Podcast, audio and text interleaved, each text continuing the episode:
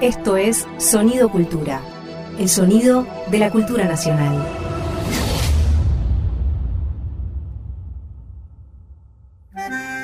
Un perfume de arrabal flota en el aire de la radio. Un farol se enciende en una esquina huérfana. El fuelle se lastima por dentro y sangra en la noche. Una moneda rueda hacia su destino trágico. Veinte centavos por un alma tanguera. Dolores Solá y Hernán Lucero en Eche 20 centavos en la ranura. Un contenido del Ministerio de Cultura.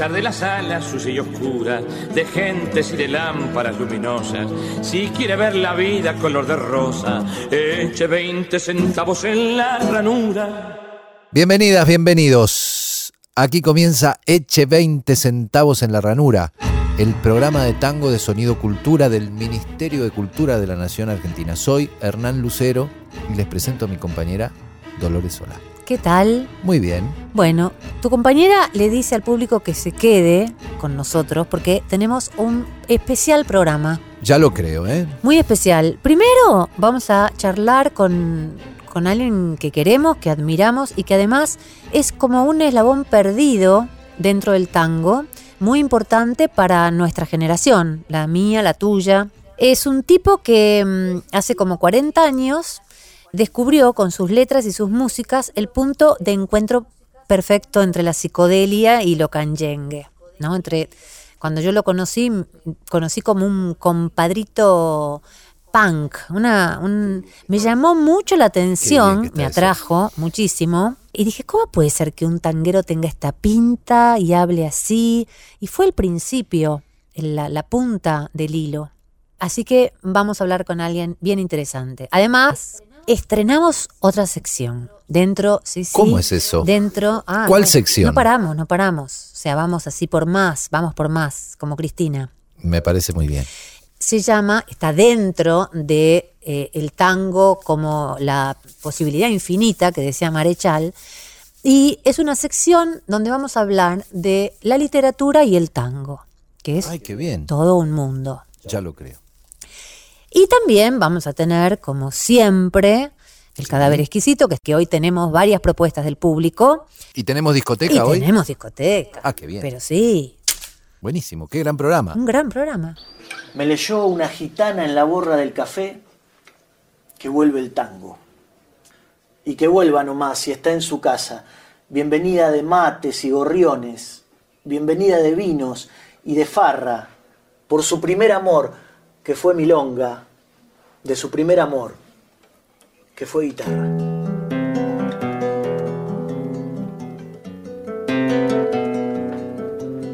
Hoy vamos a charlar con un artista al que el tango le debe mucho, Lola. Ya lo creo. Porque lo liberó de prejuicios, de frases hechas, de estereotipos y de actitudes autocomplacientes. No sabés lo que le debe la chicana a este artista. ¿Estás de acuerdo, Juan Batuone? Bienvenido, Juan. Gracias. Hola, Juancito. Me hacen lagrimear, ustedes dos son dos estúpidos. ¿Cómo me van a hacer lagrimear al principio del programa, loco? Se te pianta un lagrimón. Un lagrimón, sí, porque me dicen cosas hermosas que a veces no sé si soy, este, merecedor. Creo que Sí, sí. te- te juro que yo no le regalo nada a nadie. He sido atrevido, tenés razón, Hernán. Me atreví con los prejuicios, con las boludeces, con el machismo tonto que tenemos los varones y que en realidad este, lo padecí, es una soledad muy, muy grande que tuve en ese aspecto y se los agradezco que me hayan convocado para un programa como este de cultura que tiene que ver con el tango, que tiene que ver con la con la idoneidad de nuestra de nuestra ciudad, de nuestra gente, porque considero que es un pueblo solidario y conmigo fueron muy solidarios, la verdad que fueron muy solidarios, realmente. Así que estoy muy agradecido a ustedes y que son tan jóvenes y que están haciendo tantas cosas por el tango. ¿no? Juan, quiero empezar esta charla em, preguntándote lo siguiente. Porque nosotros conocemos al, al, Batuone cantautor, digamos, ¿no? Esa, esa, figura, esa figura rara del tango. Está vos, está el Tata, ¿no? Son los, como los cantautores del tango. Es, es como que ustedes inauguran esa figura. Pero antes de ser el cantautor del tango que sos, fuiste un cantor y fuiste un cantor de orquesta. Sí, vos sabés que eso es como un pedido que tengo, este, no oculto, al contrario, yo lo digo con mucho orgullo, porque estuve con la orquesta de Carlos Figari, que fue el pianista de Troilo, y eso es un orgullo para mí, y como te puedo decir, es como un bagaje que tengo encima, ser sobrino de, de Nelly Omar, mi padre ser cantor de la orquesta de Horacio Salgán, para decir que yo ya venía de pibito, a los 3, 4 años yo ya cantaba tangos, además, porque no había muchos pibitos que cantaran tangos. Y hay como una especie también de, de contraposición.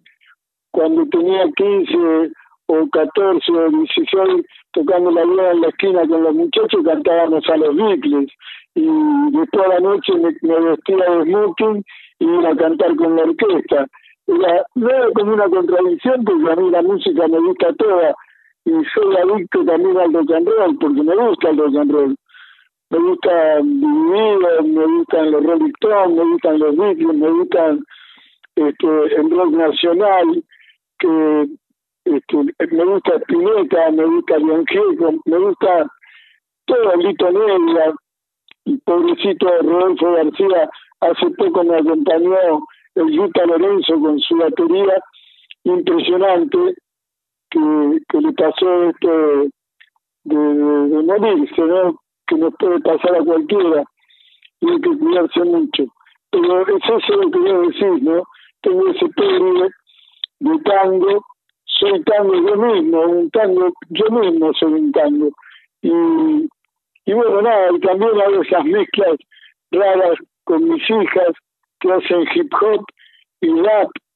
Y bueno, y mi hijo también que toca conmigo en, en, el, en la banda que tengo, en este cuarteto que tengo, con Matías Murray en el piano, con Emiliano Pascanán en la, batería y con el negrito Laciar, mi querido negro Laciar, que siempre me acompañó, hace más de 10 años que me acompaña, y antes con las guitarras de Horacio Avilano, ¿no? Ahí yo mandé algunas, algunas cosas de un disco que terminamos hace poquito con, con Horacio Avilano, con su cuarteto de guitarras, porque me gusta, siempre me gustó cantar con guitarras, acostumbrado a que me acompañara mi padre, ¿no? En el patio de mi casa. Y, y bueno, todo eso es un conjunto de cosas y además este hice actuaciones como como Boca de Fresa, una película de Jorge Sima, donde actué en un, en un rol protagónico con Rodrigo de la Serna y Erika Rivas, actué en Sirena del Plata de Claudio Luque, bueno, hice varias cosas, además de, de cantar, ¿no? Y, ser cantautor. Y además, cuando era chiquito salía en la Nuria, en los delicados de Matadero, imagínate lo que eran los delicados de Matadero. ¡Qué buen nombre! Me imagino. Hermoso. Y Che, ¿tenés fotos de eso? Sí, sí, sí. Creo que les mandé una fotito de, de papel picado va a ser la, la, la carátula o, la o la tapa de, de, papel picado, porque estoy ahí chiquitito disfrazado de Chaplin. Vos sabés que premonitoriamente mis viejos, mis papás, que eran muy amorosos conmigo, por eso yo también soy amoroso con mis, con mis hijos, con los tres que tengo, y con, con mis amigos y con mi familia, porque el amor vence al odio, como ya dijimos varias veces.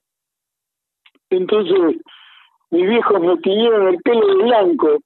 Cuando tenía cuatro o cinco años que salía en la murga y bailaba en la murga de lo delicado. Y después la vida quiso que lo en un frigorífico, cuando yo tenía 25, 23, 24 años, la duraba en un frigorífico y cerraban a las 2 de la tarde y a las 2 de la tarde yo me iba con los muchachos del frigorífico a ver a Nueva Chicago a la cancha de quedaba a tres cuadras. Así que en Mataderos tengo un amor muy muy particular, muy especial. Y entrar con, con, con la hinchada de Nueva Chicago a la cancha era como un honor, ¿no? Para mí, porque aparte me hacían cantar tango, ¿no? Obviamente. Y los Ese muchachos barrio, cantaban Juan. a la. Ese barrio. los muchachos, claro. barrio hasta por los, por los codos, ¿no? Ese barrio, hay algo, hay algo de tu arte que evidentemente tiene algo de esa raíz, de ese barrio, porque ese barrio, al estar los corrales, tiene una cosa tan criolla, tan rara en la ciudad de Buenos, porque es raro, ¿viste? Porque hay algo, vos, yo por, mirá, sabés que yo empecé a cantar tangos ahí, en la recoba de, de Mataderos, en el bar La Buceca y en el bar Nueva Chicago. Y entonces yo iba a cantar y, y había tipos, había paisanos, ¿viste? Vestidos de gauchos. Entonces me pregunto, yo alguna vez, claro, seguramente, pero yo alguna vez te dije esto, te, te dije esto que te voy a repetir ahora. Hay, hay algo, vos tenés algo en común con el negro Juárez en tu forma de cantar. Sí, Y es el, es el sentido, yo encuentro, yo encuentro que esa forma, esa, esa cosa que compartís con él, es el sentido del ritmo. Y vos alguna vez me contaste que cuando eras pibe eras zapateador. Sí, yo fui bailarín de Malambo, específicamente bailarín de Malambo, ¿no? Este, después aprendí las danzas, las coreografías y todo eso, pero esencialmente este, bailarín de Malambo porque una, una tarde yo me quedé dormido en la cama de mis viejos, en el convoy donde yo nací, ahí en Bustamante, entre Cabrera y Gorriti, yo nací ahí y, y este me quedé dormido en la tarde y cuando me levanté yo teni- me quedé dormido con los zapatos puestos y tenía unos zapatos de suela. Y cuando bajé el piso era de madera este y en mi casa siempre hubo instrumentos no guitarras eh, había bombos ligeros que hoy también tengo bombos ligeros y había también eh, este una verdulera que tocaba mi viejo. Ellos eran muy divertidos lo pasaban muy bien como pareja no ellos dos que eran jóvenes y, y se divertían mucho y, por ejemplo salían disfrazados a la calle vale decir que yo vengo un poco de- del circo un poco del sainete tengo un poco de eso de, de los de los cantores de antes, ¿no? Hugo del Carril, Alberto Castillo, todo ese tipo de, de cantores y artistas populares que yo asumí ese rol en muy, en muy, en mucha seriedad, ¿no? Porque imagínate que cantar a los 14 años tangos propios, no me creía la gente, ¿cómo vas a escribir eso? no? A los 14, ya tangos propios. Sí, sí, el primer tango que hice fue a los 14 años, sí. Vamos a escucharte, Juan. Vale. Eh, queremos mostrarle a la Ahí gente. mandé varias cosas. Sí, queremos, eh, queremos escuchar Sos Gardel, ¡Ay, qué lindo! que es, de, es tu último trabajo, ¿no? De papel picado. No, no, no, no, no, es- ese, ese, ese tango eh, lo, lo grabé en el 2004. Pero Ah, mira. Gardel tiene una historia muy linda, que es un sueño que yo soñé con Gardel y fue fantástico. Yo la mañana Bueno, me escuchémoslo. levanté, hijo se iba al laburo y yo al re- a- este, yo venía de laburar, venía a las 7 de la mañana de, de trabajar en Cambalache con Silvia Cortés y con Tania, la mujer de Enrique Santos Discépolo. Necesitas un biógrafo, Juan. ¿Cómo? Que necesitas un biógrafo ya. Sí, sí, realmente. Alguien que escriba tu vida. Sí, sí, porque tengo fotos con ellos. Silvio Cortés era un tipo muy cómico, muy muy alegre, un corredor muy muy particular. Por ejemplo, decía, Juancito, esta noche Tania va a cantar a trío. ¿Cómo a trío? Le decía yo, pudiera cantar a todos los tangos de Discépolo acompañada por el piano de, Carlos Figari. Y le digo, pero ¿cómo a trío? ¿Qué formó un trío? Sí, sí, sí, ella canta y la sostienen. bueno, escucha, quiero que escucharte, Juan, y quiero que el público te escuche. Sí, vamos, vamos con. Sos Gardel. Dale, dale, cómo no. Dale.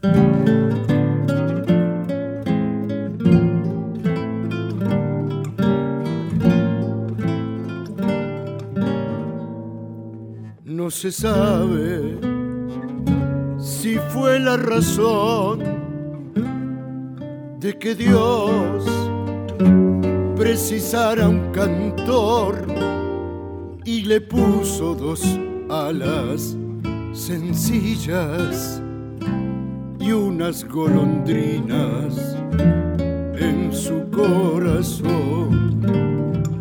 Buenos Aires lo vio trasnochar con su pinta de pibe gorrión. Ya no hay nadie que pueda negarlo. Era Carlos. Cada día nos canta mejor. Te lloraron las viejas vecinas del abasto que te vio crecer las veredas y las marquesinas. Ese día lloraron también. Guisamos con Tito Luciardo, con Lepera y Dicepolín. Se juntaron en la nube larga para hacerte otra vez sonreír. Sos Gardel, padre de los torcas, y en los fuelles se escucha tu voz. Todo un pueblo te lleva en el alma y sos como un vuelo morocho cantó. Mi guitarra se pone orgullosa cuando canto evocándote y hay un rezo escondido en las sombras de las mesas del viejo café. Las alondras te buscan contentas la Paquita y la negra gozan,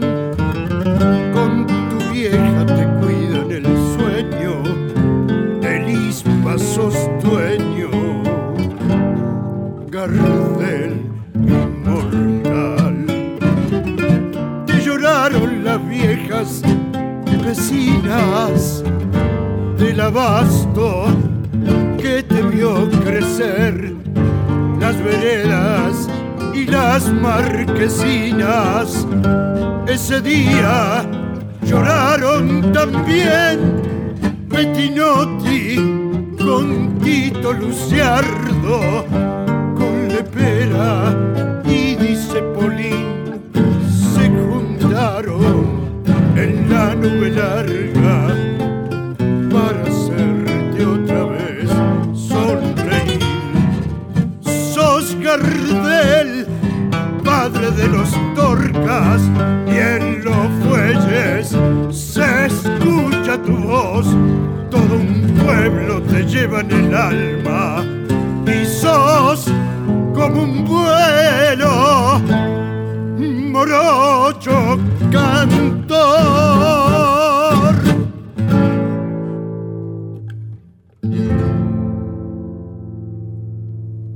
Estamos hablando con Juan Batuone como parte de Vuelve el Tango y quiero contarle al, público por qué Juan, que generacionalmente quizá no tendría que estar en esta mm, sección de Vuelve el tango, porque en realidad nunca se fue el tango, siempre estuvo en gente como Juan Batuone, que fue fundamental para que existiera una nueva generación de tangueros. Juan es un poco mayor que nosotros, pero en él estaba la semilla de todo un movimiento nuevo eh, donde el tango no iba a darle más la espalda al rock, ni el rock le iba a dar más la espalda al tango. Juan, nos acabamos de escuchar Sos Gardel. ¿Qué decías? lo que decís. Yo fui partícipe de ese movimiento que también generaron muchos colegas nuestros, muchos muchachos de mi edad, como ustedes nombraron al maestro Rubén Juárez, que fue mi padrino artístico, y que formaron esa especie de patria de, rock tango y tango rock, con José Colangelo también, que juntó a la gente del rock como Fito Páez, como Spinetta, porque yo creo que todos los muchachos del rock tienen un cachito de tango, tienen un poquito de tango, porque en las radios, vos fijate, yo iba a las radios hacer notas, a cualquier radio, no importa si era popular o, quedaba en Loma de Zamora o donde fuere, o en La Plata, y todo lo que se escuchaba era tango y jazz, y un poquito también de folclore, pero el tango estaba en los muchachos que escuchaban y que hacían rock, el rock nacional, fue formado por gente que vos escuchás, a mismo León Gieco, Spinetta o a Rodolfo García, que falleció hace unos días, y que realmente tenían tango, ¿no? Tenían tango en su interior, en su alma, en su origen, en su aroma, porque nosotros todos nacimos al tango escuchándolo primero al maestro, no al más grande de todos, Carlos Gardel. Por eso me gustó que, que hayas elegido So Gardel, porque dice que cualquiera que sabe hacer algo más o menos bien o que hace algo bien le decís, vos sos Gardel, loco, en el chamullo. Vos sos Gardel, sí. Qué pocos. Mm, ninguno. Y así le puse al tango, ¿no? Juan, vos también sos Gardel, maestro, y te vamos a despedir. Ha sido un placer enorme, siempre es un, es un gusto enorme charlar con vos y escucharte. Y te vamos a despedir con tu canción Pañolensi, del disco, Ah, este sí es del lindo. disco, ¿no? Este es un, Este- un ¿Qué es este tema dice, porque cuando yo era niño había un, un tío mío que me llevaba en su carro fileteado al mercado de Abasto a comprar frutas y verduras que él vendía en la feria donde estaba la placita de Serrano y Honduras. Ahí había una feria municipal y él tenía un puesto ahí, vendía, vendía frutas y verduras y me llevaba al mercado de Abasto, al viejo mercado de Abasto. Entonces me decía, si vos cantás para los changarines y, los, dueños de los puestos, los puesteros, y te aplauden o te dan moneditas de chirulas de, de, propina, yo te dejo manejar el carro. Y yo, como un niño inocente, creía que el caballo me daba a mí, yo me sentía de historieta, porque creía que el caballo me daba bola y que yo lo manejaba con cuatro o cinco años, ¿no? Así que esa es un poco la historia de esto que cuento en Pañolensi, que está acompañado por las guitarras de Horacio Avilano, su cuarteto, y detrás está la canción de Cinema Paradiso. Así que millón de gracias por esta nota, por este regalo que me han hecho, que siempre es un honor estar con jóvenes como ustedes que adoran a Gardel y que adoran el tango. El honor, Gracias, Juan, realmente. el honor en mi caso es ser tu amiga, de verdad lo digo. Es un honor. Muchas gracias, Gracias. Te mandamos un abrazo fuerte. Un abrazo, Juan. Muchas gracias, muchas gracias. Gracias, Hernán. A los dos. Muy, muy lindo lo que hacen ustedes dos. Muy lindo. Gracias.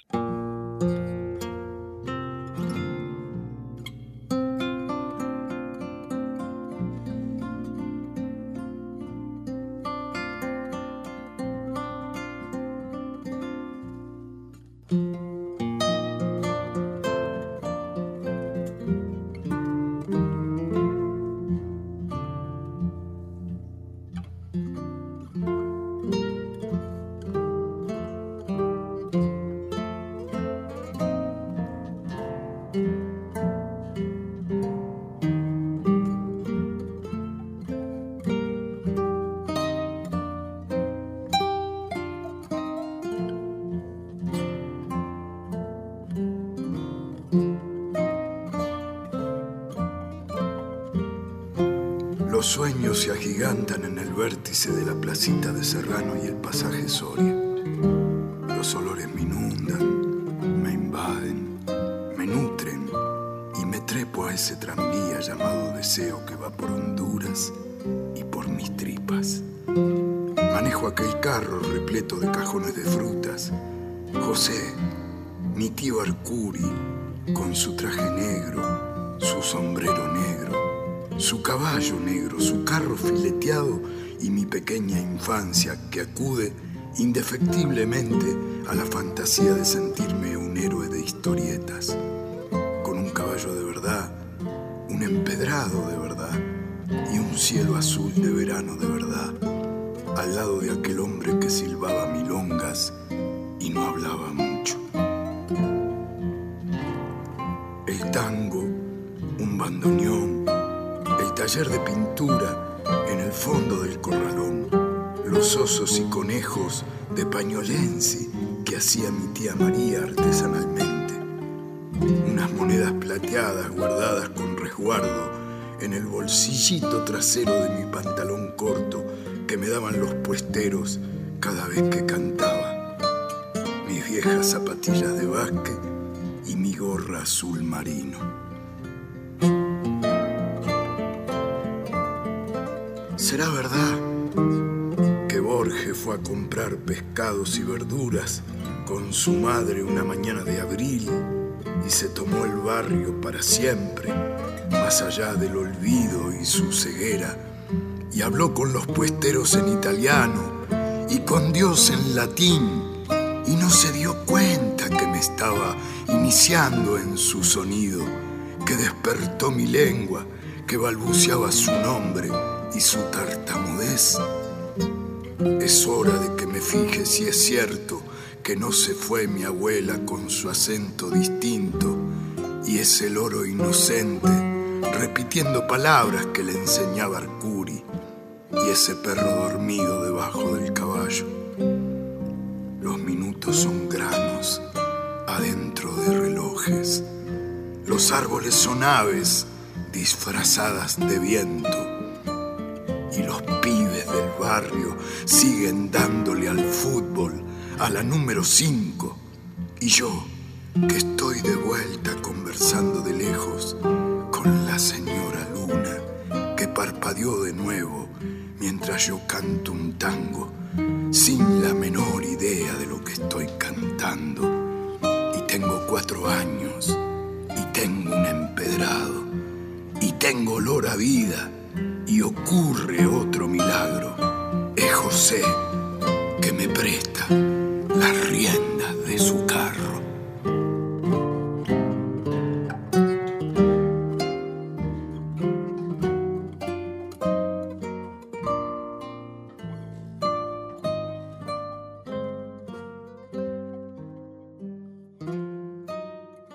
Escuchamos de y por Juan Batuone, Pañolensi. Estás escuchando a Dolores Solá y Hernán Lucero en Eche 20 centavos en la ranura. Hoy, en la sección La posibilidad infinita, como dice Marechal refiriéndose al tango, estrenamos la literatura y el tango. Nos pareció que era algo fundamental para formar parte de Eche 20 centavos en la ranura.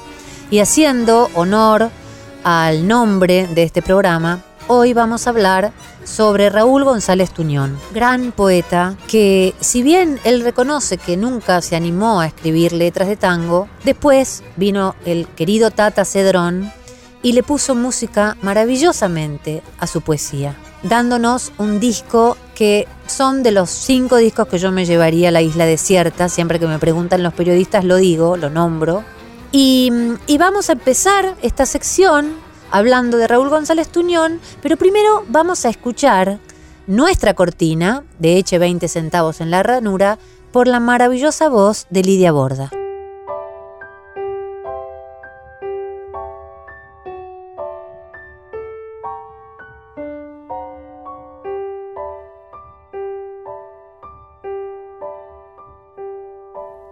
A pesar de la sala sucia y oscura de gentes y de lámparas luminosas, si quiere ver la vida color de rosa.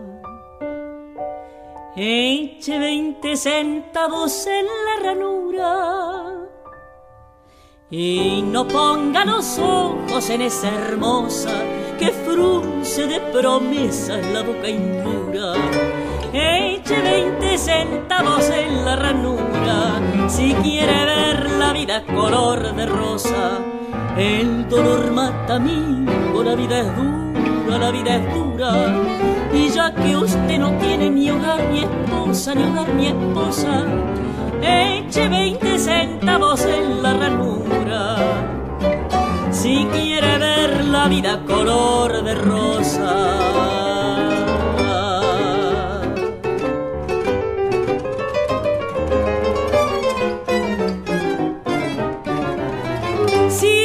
Lucecitas maravilla de reflejos funambulescos. Aquí hay mujer y manzanilla, aquí hay olvido, aquí hay refresco pero sobre todo mujeres, para los hombres de los puertos que prenden como alfileres sus ojos en los ojos muertos.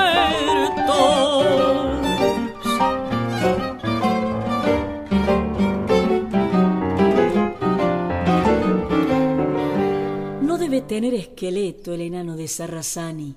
¡Qué bien! Parece un amuleto de la joyería Escasani. Salta la cuerda, saltará. Ojos de rata, cara de clon. Y el trala, trala, trala, la rima en su viejo corazón. Estampa, luce, musiquilla, misterio de los reservados.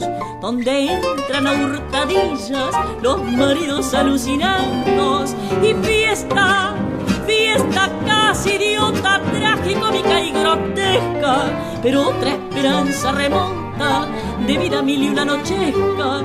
Qué lindo es ir a ver la mujer, la mujer más gorda del mundo, entrar con un miedo profundo pensando en la giganta de Baudelaire. Nos engañaremos, no hay duda, si desnuda nunca muy desnuda, si barbuda nunca muy barbuda será la mujer. Pero ese momento de miedo profundo, qué lindo es ir a ver la mujer, la mujer más gorda del mundo.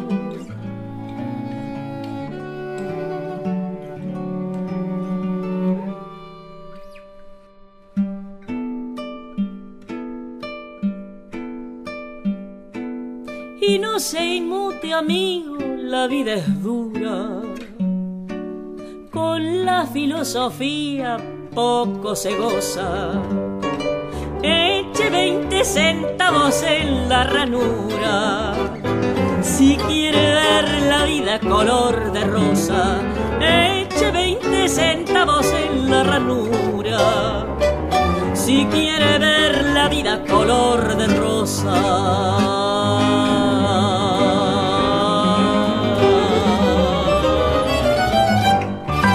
Eche 20 centavos en la ranura.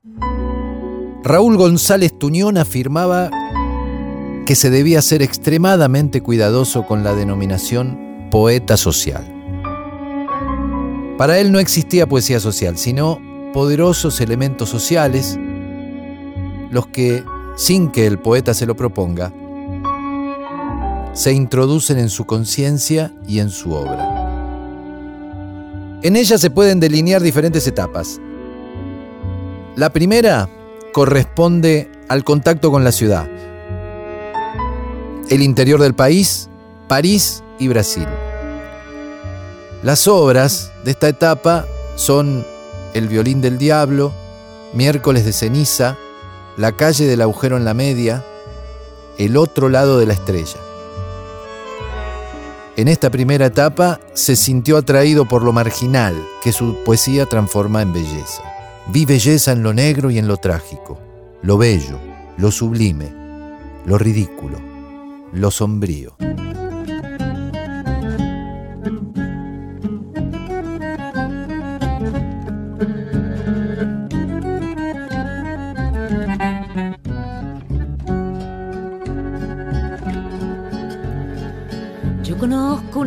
Que hay en cualquier ciudad. Y la mujer que amo con una boina azul. Yo conozco la música de un barracón de feria, barquitos en botella y humo en el horizonte. Yo conozco una calle que hay en cualquier ciudad, ni la noche tumbada sobre el ruido del bar, ni los labios cegados sobre un viejo cantar, ni la ficha apagada del grotesco armazón de la raya del mundo sobre mi corazón ni las luces que siempre se van con otros hombres de rodillas desnudas y de brazos tendidos.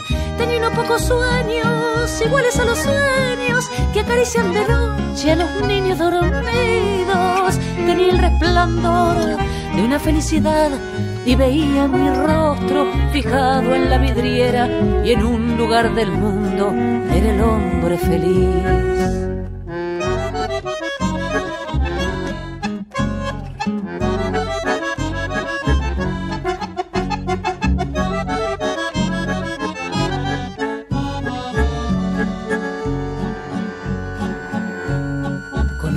Paisajes pintados en los vidrios y muñecos de trapo con alegres bonetes y soldaditos juntos marchando en la carros de verduras con colores alegres. Yo conozco una calle de una ciudad cualquiera y mi alma tan lejana y tan cerca de mí y riendo de la muerte y de la suerte y feliz como una rama de viento en primavera. El ciego está cantando, te digo, amo la guerra. Esto es simple, querida, como el globo de luz del hotel en que vive. Yo subo la escalera y la música viene y a mi lado la música. Los dos somos gitanos de una trupa vagabunda, alegres en lo alto de una calle cualquiera. Alegres las campanas con una nueva voz. Tú crees todavía en la revolución. Y por el agujero que coses en tu media, sale el sol y se llena todo el cuarto de sol.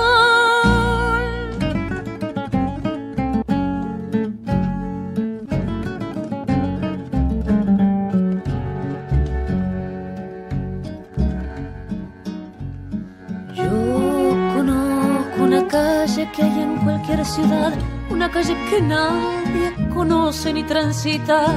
Solo yo voy por ella con mi dolor desnudo, solo con el recuerdo de una mujer querida. Está en un puerto, un puerto, yo he conocido un puerto, decir yo he conocido, es decir,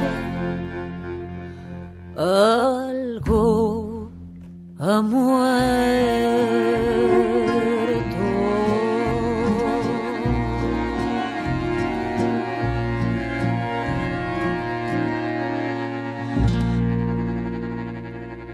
Escuchamos La calle del agujero en la media, de Raúl González Tuñón y el Tata Cedrón por La Chicana. Sí, con La Chicana grabamos tres canciones de ese maravilloso disco, donde el Tata Cedrón le pone música a la poesía de Tuñón. Este tema que acaban de escuchar es uno de ellos. Bueno, en la vida de Tuñón hay dos viajes a Europa que lo marcan, uno en 1935 y otro en 1937. En el primero se acerca al surrealismo y al integrarlo en, su propia obra realiza como una síntesis perfecta entre la vanguardia y la actitud de compromiso político. La realidad que vive Europa y sobre todo España, un lugar tan querido por él, en la poesía de Tuñón ocupan un lugar muy importante.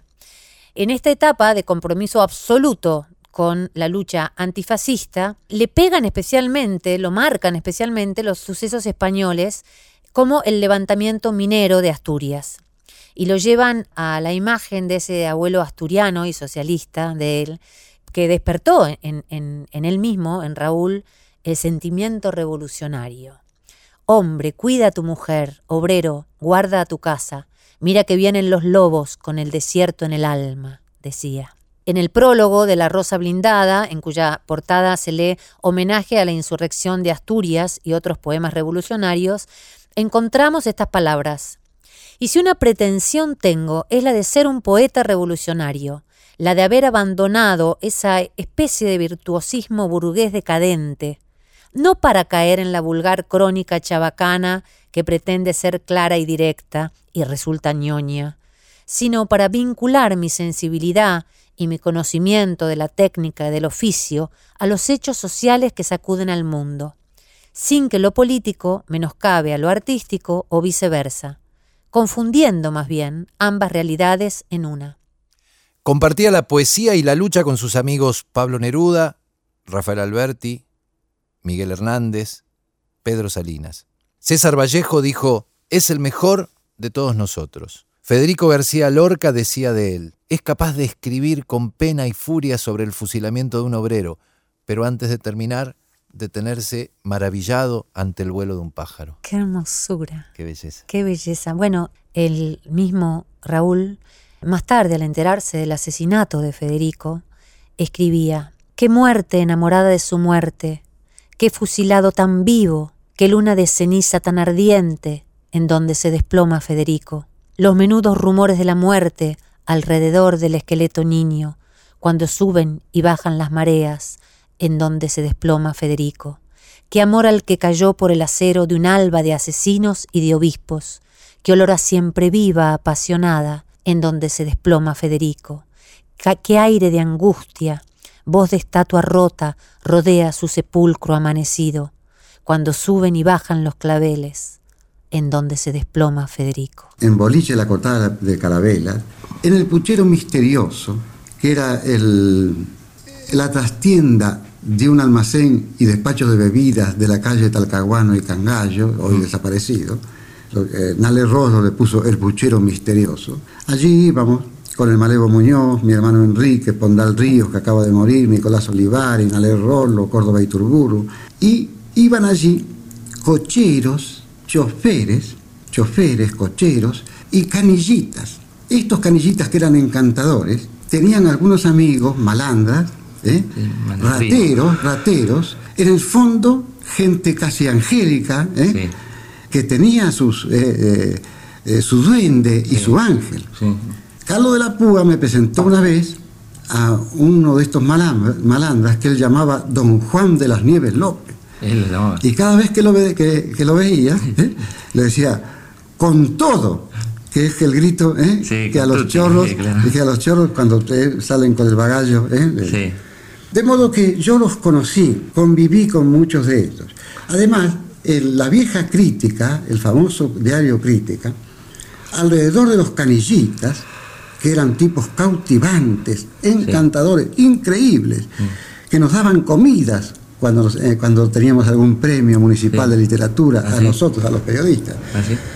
Todos estos canillitas eran amigos también, ¿eh? ocasionales, ¿eh? de malandras, de malandrines, de ese tipo de esos ladrones, sentimentales que lloraban tremendamente cuando, uno, cuando el Malevo Muñoz recitaba el poema a los viejos, o cuando yo decía eche 20 centavos en la ranura.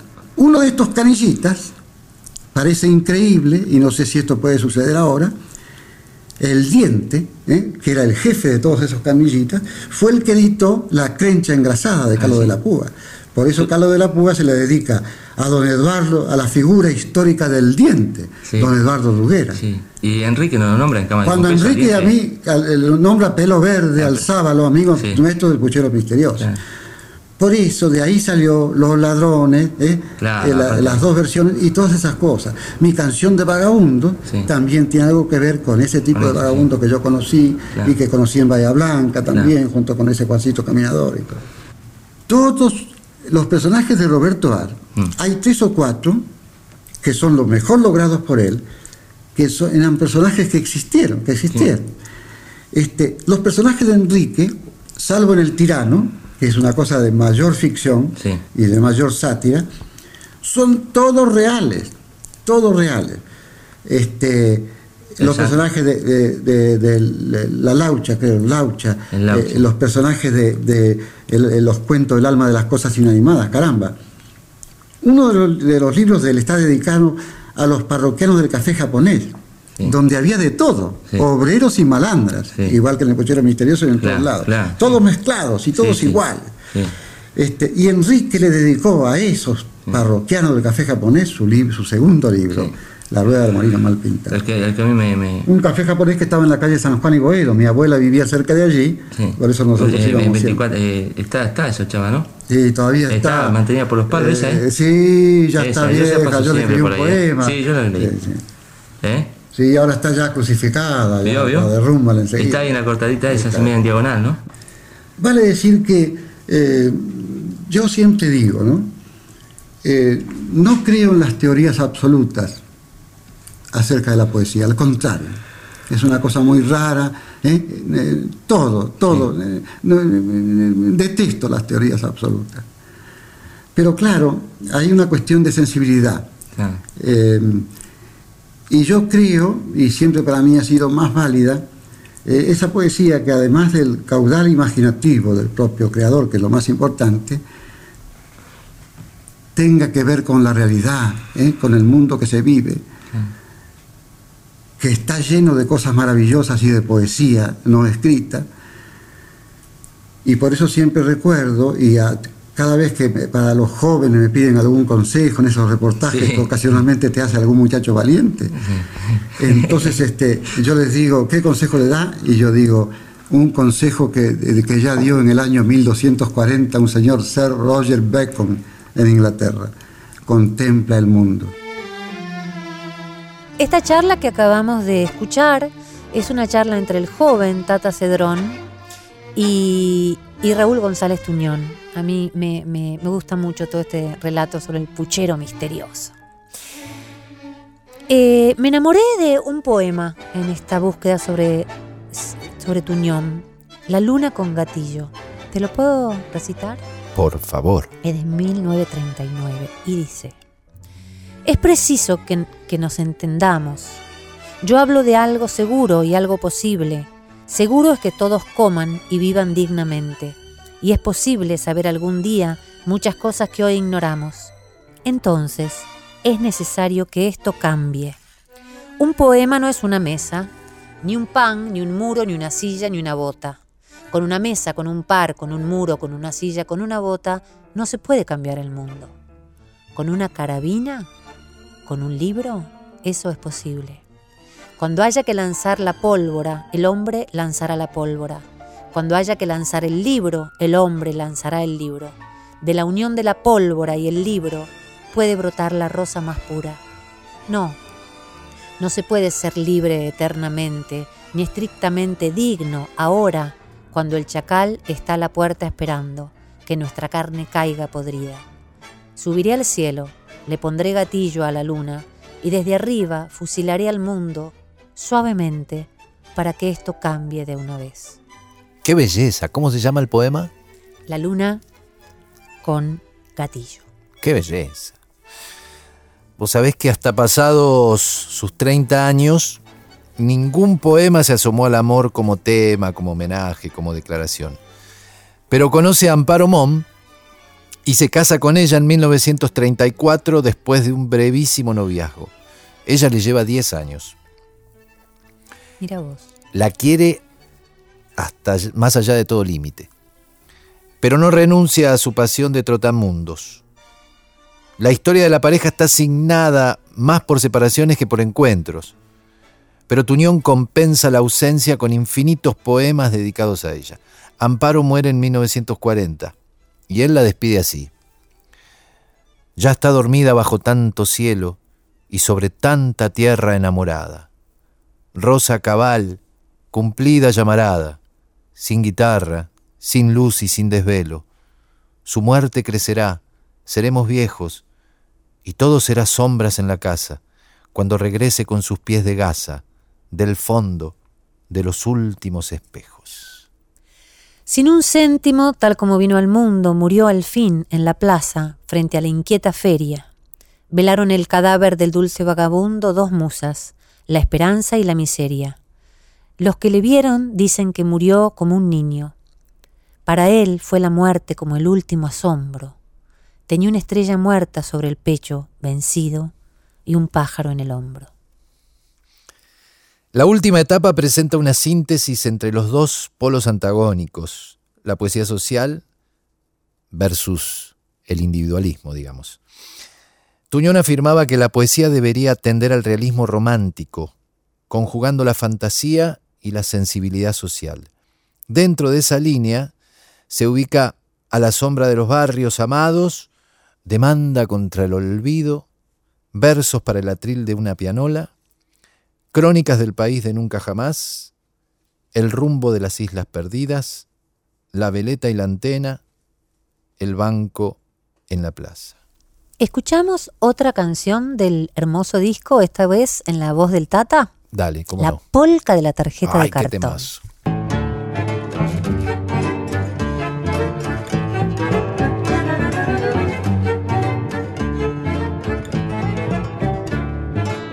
Quien no conoció el peinado que usaba misia Felisa, sus polleras con bordado, su cara llena de risa, sus patios con emparrados, sus fiestas con pericón, y quien no estuvo invitado con tarjeta de cartón. Mm, Quien no conoció la gloria de matear bajo la parra cuando tocan victoria, los dedos en la guitarra, cuando el mísero colado salía por el balcón, porque no estaba invitado con tarjeta de cartón.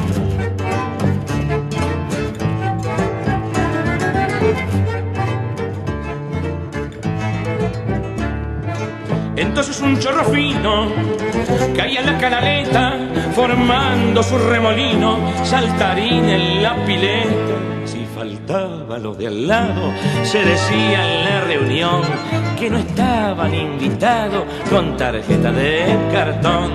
A las reuniones con madre, mm, comer todas por semana, ay, bioclopti de las ranas, de la gente más compadre, de los que recién llegados ligaban un ginebrón, porque estaban invitados con tarjeta de cartón.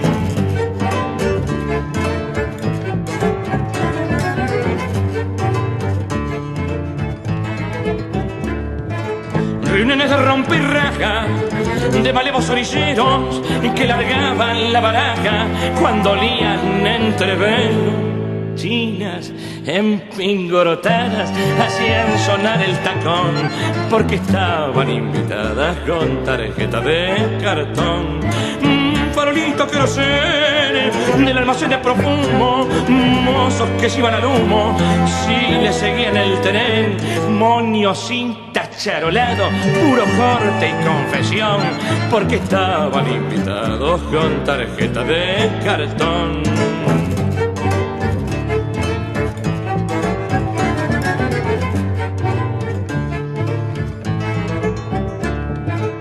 Época en que se formaba Corrió al cantor del bajo y Buenos Aires fumaba cigarrillos vuelta abajo.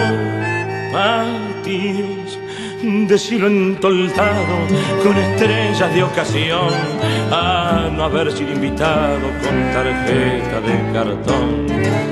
Polca de cintura fina, y peinaba la banana, polca que fue la mañana de la milonga argentina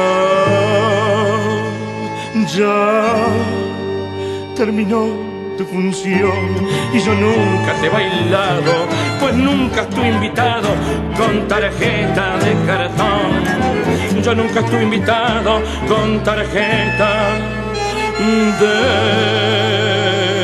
cartón.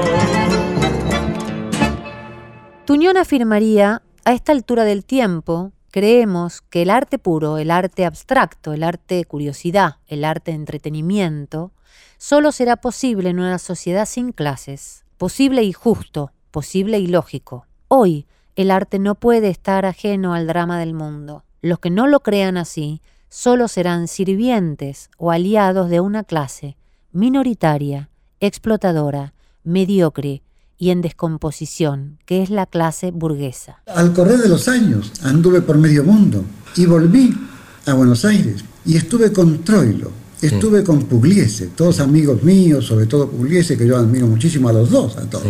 Y traté de hacer algo para ellos y no pude. No pude. Y comprendí por qué. Porque realmente para escribir letras de tango hay que tener una técnica que yo nunca tuve. Hay que prácticamente nacer para eso. Esta letra de tango que hice, también hice yo este, un teatro y un cuentos y teatro que en realidad no es ni cuento ni teatro, es poesía de cuento, poesía de teatro. Entonces, tanto Troilo como Pugliese, los dos me dijeron la misma cosa cuando yo le, le llevé poemas míos. Me dijeron, pero viejo, esto es poesía. Ellos eh, se olvidaban que toda letra de tango es poesía. Pero yo sé lo que querían decir y tenían razón.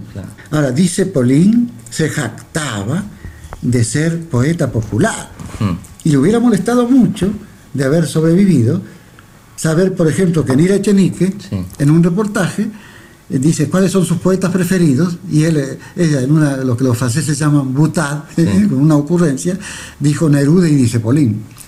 No le hubiera gustado nada a Dice Polín. Porque él se jactaba de ser poeta popular.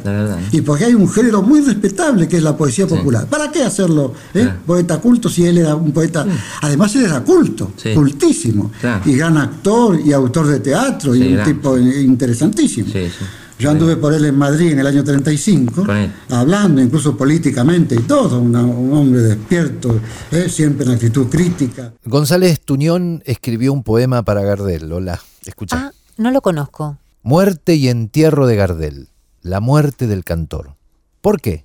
¿Por qué este golpe brutal antes del vuelo? A veces el destino se equivoca de trampa. Ni un cardo crecerá jamás sobre ese suelo y se hizo pedazos una hermosa aventura. Callaron los orzales y murió la armonía. En todas las latitudes estremeció el suceso, provocando una pena tan alta como el día.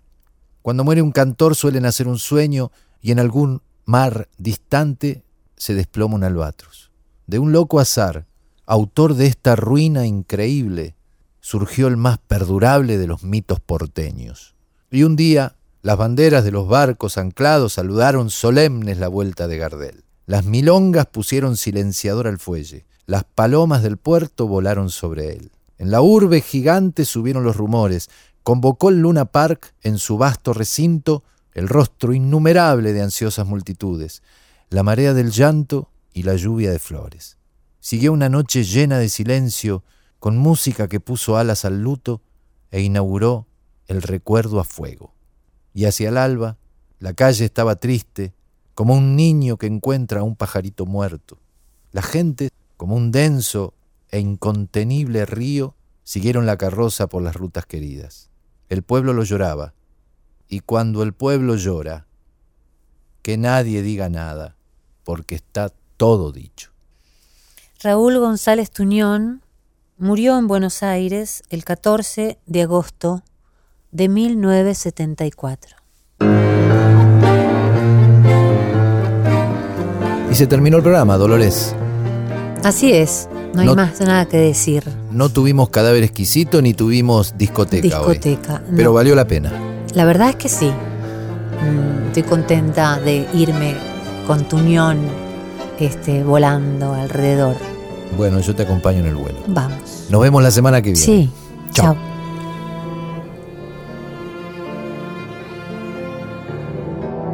fue una producción del Ministerio de Cultura.